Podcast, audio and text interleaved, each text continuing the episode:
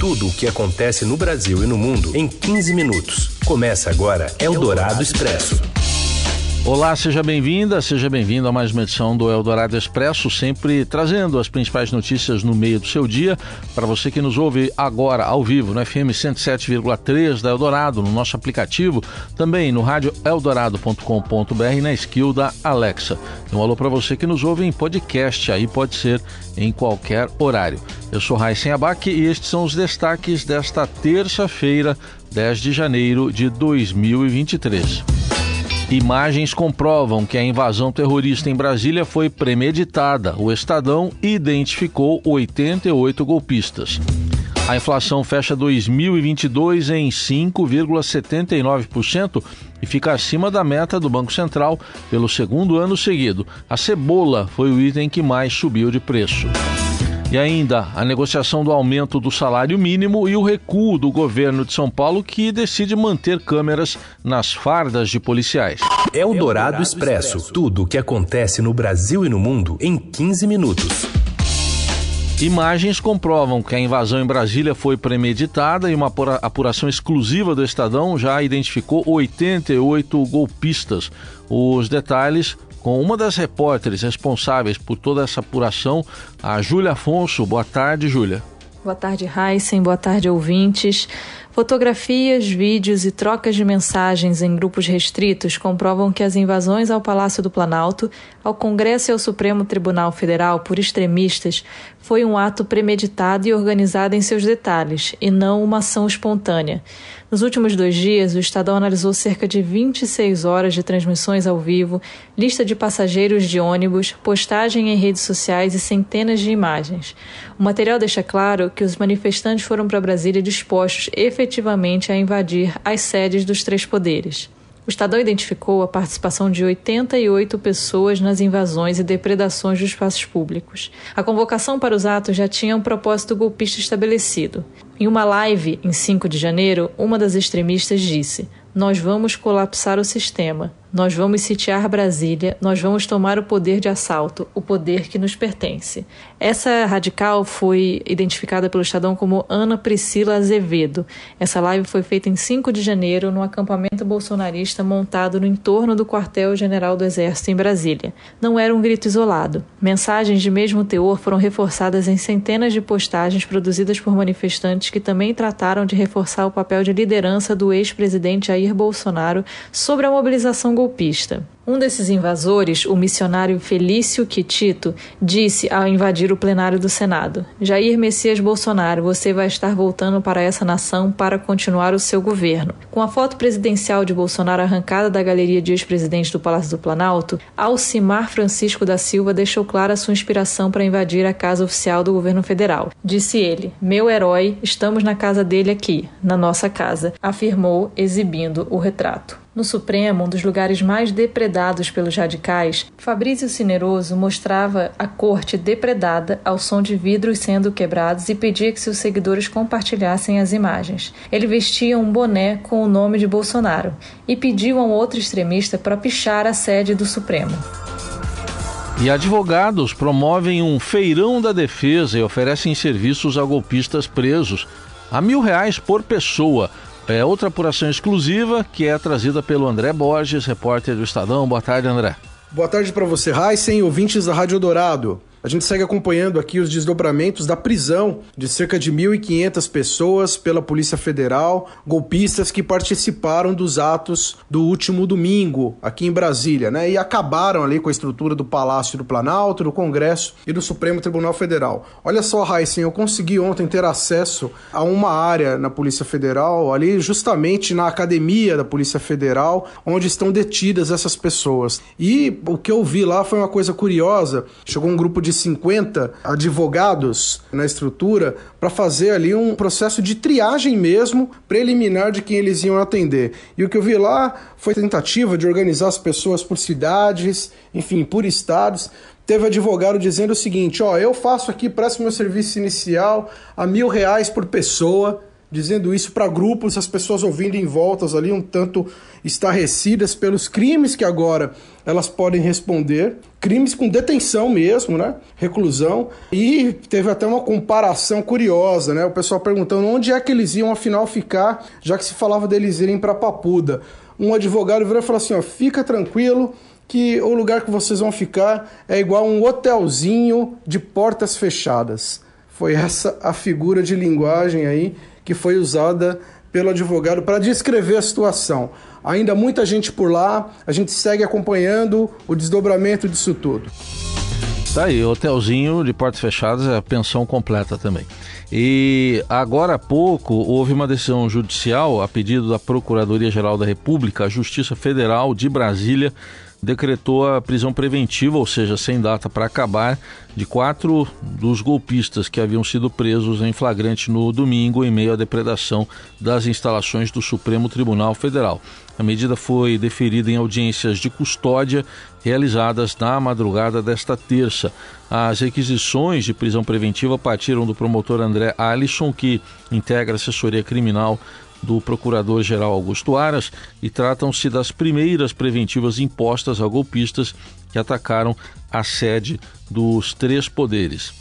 Outra informação importante que chega de Brasília tem a ver com a aprovação pelo Senado do decreto federal de intervenção federal na segurança pública de Brasília, do Distrito Federal. O Senado aprovou agora há pouco o decreto do presidente Lula que determinou a intervenção federal na segurança pública do Distrito Federal numa votação simbólica, ou seja, sem uso do painel eletrônico para contagem dos votos. Uh, entretanto, oito senadores anunciaram que eram contrários à medida, se posicionaram contra o decreto. Os senadores Carlos Potinho, do PL do Rio, Luiz Carlos Reis, do PP do Rio Grande do Sul, Zequinha Marinho, do PL da, da, do Pará, Carlos Viana, do PL de Minas, Eduardo Girão, do Podemos do Ceará, Flávio Bolsonaro, do PL do Rio, Plínio Valério, do PSTB do Amazonas e Stevenson Valentim, do Podemos do Rio Grande do Norte.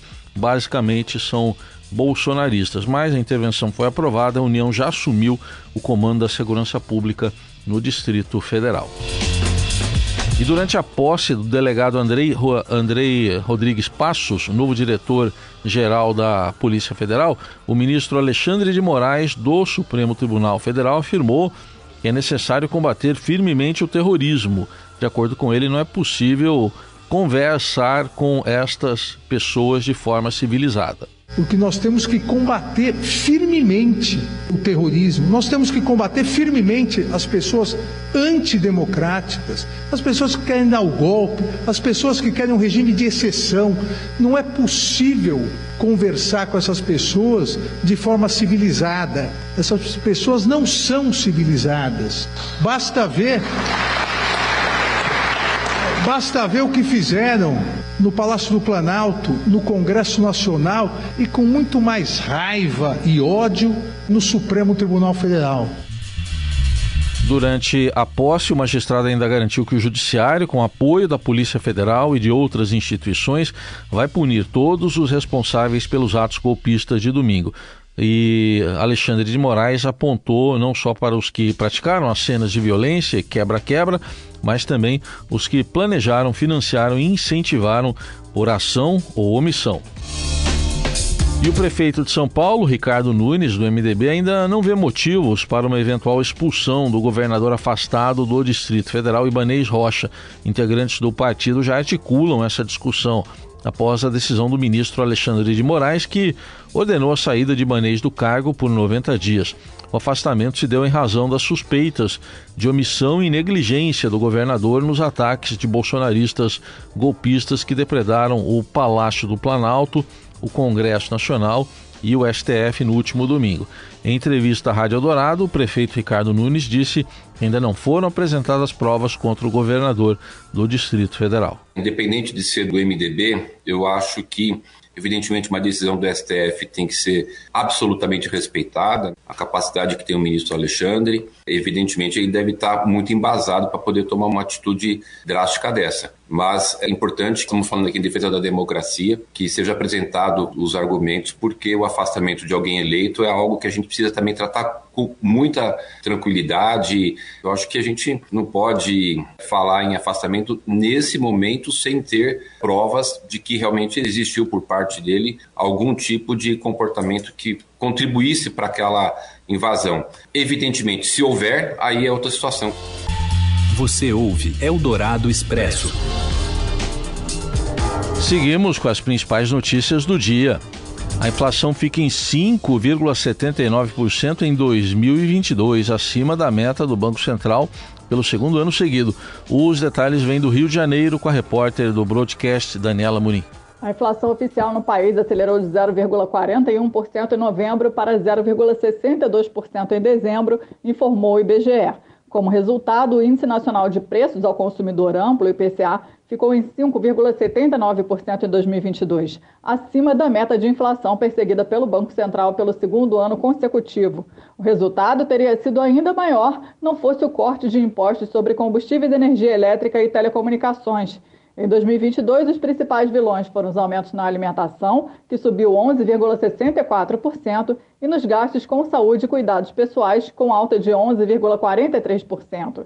A alta dos alimentos em 2022 foi puxada pelo encarecimento principalmente da cebola, do leite longa-vida, batata inglesa e frutas, prejudicados por uma redução na área plantada, questões climáticas e aumento dos custos de produção. Já a elevação nas despesas com saúde foi a mais aguda desde 1996, influenciada pelas altas em produtos de higiene pessoal e reajustes autorizados pelo governo para produtos farmacêuticos e planos de saúde.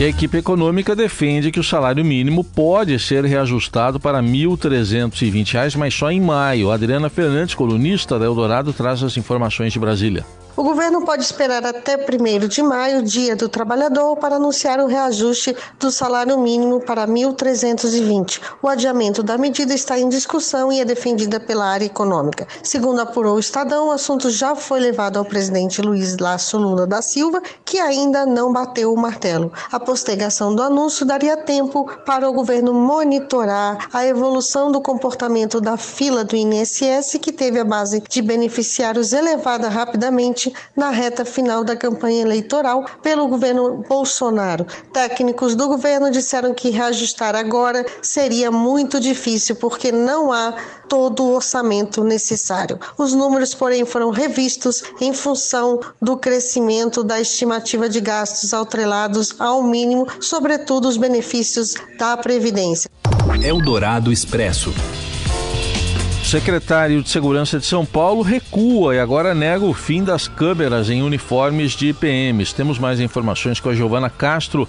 Giovana, boa tarde. Boa tarde, Heisen. O secretário de Segurança Pública de São Paulo, Guilherme Derrite, mudou nesta terça-feira o seu discurso em relação ao programa Olho Vivo, em que câmeras portáteis são utilizadas nos uniformes dos policiais de São Paulo. Na semana passada, ele falou em uma entrevista para a Rádio Cruzeiro, de Sorocaba, que pretendia rever o programa, seguindo seu posicionamento durante a campanha eleitoral de Tarcísio, em que os dois defendiam que a Câmara inibia a ação policial e por isso deveria ser revista. Mas, depois da repercussão negativa sobre a sua declaração, que rendeu inclusive uma nota do Ministério dos Direitos Humanos da Cidadania, ele voltou atrás no seu posicionamento. Em uma entrevista dada por ele hoje na Rede Globo, Derrite falou que a manutenção do programa Olho Vivo é um compromisso dele e do governo de Tarcísio de Freitas. Disse ainda que pretende ampliar o programa com uma nova ferramenta. A guinada de posicionamento do Derrite acompanha a mudança na fala do Tarcísio.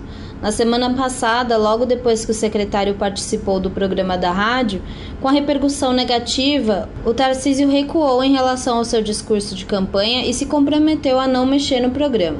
Vale lembrar que um estudo da FGV, divulgado pelo Estadão, mostrou que o uso das câmeras diminui em 57% as mortes provocadas por policiais. O galês Gareth Bale anuncia aposentadoria no futebol. Queres que eu te explique o quê? Né? Vou-te explicar a ti e às pessoas que estão lá em casa o quê? Abel Ferreira participando, mas quem vai falar é o Marcos Antomil. Boa tarde, sem ouvintes da Rádio Eldorado. Aos 33 anos, o atacante Gareth Bale, um dos principais nomes da história da seleção galesa, anunciou sua aposentadoria do futebol profissional. O jogador, que defendeu clubes como Real Madrid e Tottenham ao longo da carreira, deixa os gramados após curta passagem de seis meses no Los Angeles FC da Major League Soccer.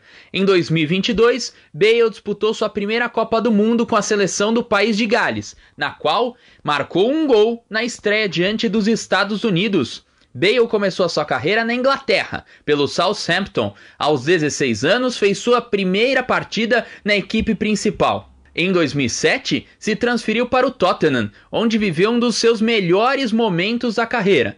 Após seis temporadas no clube inglês, com 56 gols em 203 jogos, o Real Madrid pagou mais de 100 milhões de euros por sua contratação. À época, o maior valor pago por um jogador na história. No Real Madrid, Bale formou um trio vencedor, ao lado de Cristiano Ronaldo e Benzema, com o qual conquistou quatro Ligas dos Campeões. Ao longo dos últimos anos de sua carreira, Bale mostrou interesse no golfe. Na reta final de sua passagem pela Espanha, o atacante teve desentendimentos com o clube e com o então treinador Zinedine Zidane, se mostrando distante da equipe. Foi emprestado ao Tottenham antes de rumar aos Estados Unidos, onde se despede oficialmente dos gramados. E com essa informação do esporte, encerramos a edição desta terça do Eldorado Expresso, que teve produção e coordenação da Laís Gotardo, mesa de som Nelson Volter e também na central técnica o Moacir Biagi. A gente deseja uma ótima terça para você e você continua acompanhando a atualização das notícias aqui no Eldorado e nas plataformas do Estadão. Tchau. Você ouviu Eldorado Expresso tudo o que acontece no Brasil e no mundo em 15 minutos.